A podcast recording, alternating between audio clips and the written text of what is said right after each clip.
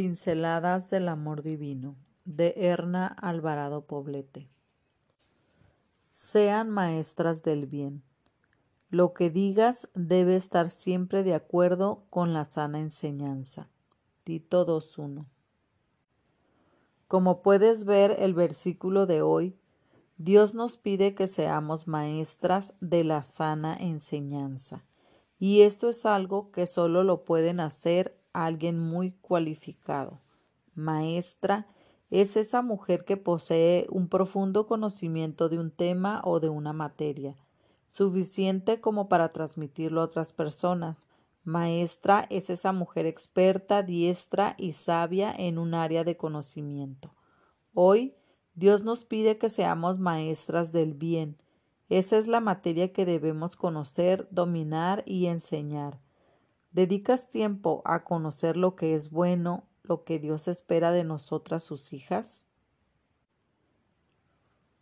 Basta dar una rápida mirada a lo que acontece en el mundo para darnos cuenta de que vivimos en medio de la maldad.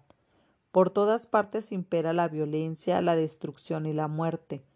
Lo malo parece haberse adueñado de la mente humana. Por otro lado, el bien es despreciado y considerado carente de valor cosa de tontos o de perdedores. Esto es porque no se conoce realmente qué es el bien, ni el gran cambio que conocerlo y vivir de acuerdo a él puede causar en la sociedad.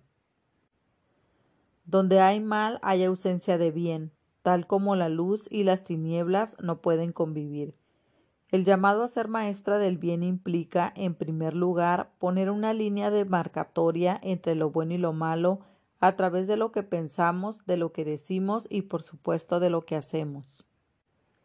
En la palabra de Dios leemos que de un mismo manantial no pueden brotar agua dulce y amarga a la vez, y de la misma boca no pueden salir bendiciones y maldiciones de manera simultánea. Es imposible fluctuar entre dos pensamientos, o estamos de parte de Dios o estamos de parte del enemigo de Dios, que es Satanás. Esa elección primera determinará la naturaleza de lo que enseñemos a las personas que nos rodean. ¿Quieres enseñar el bien? Ponte de parte del bien y con pocas palabras te bastará. El bien absoluto sí existe. Dios es la bondad personificada. No dudes en desmarcarte de lo malo ni a la hora de ejemplificar lo bueno. Quienes siguen tus pasos lo agradecerán. Suplica a Dios por entendimiento y sabiduría para que cumplir este sagrado encargo. Si no lo haces tú, nadie lo hará por ti.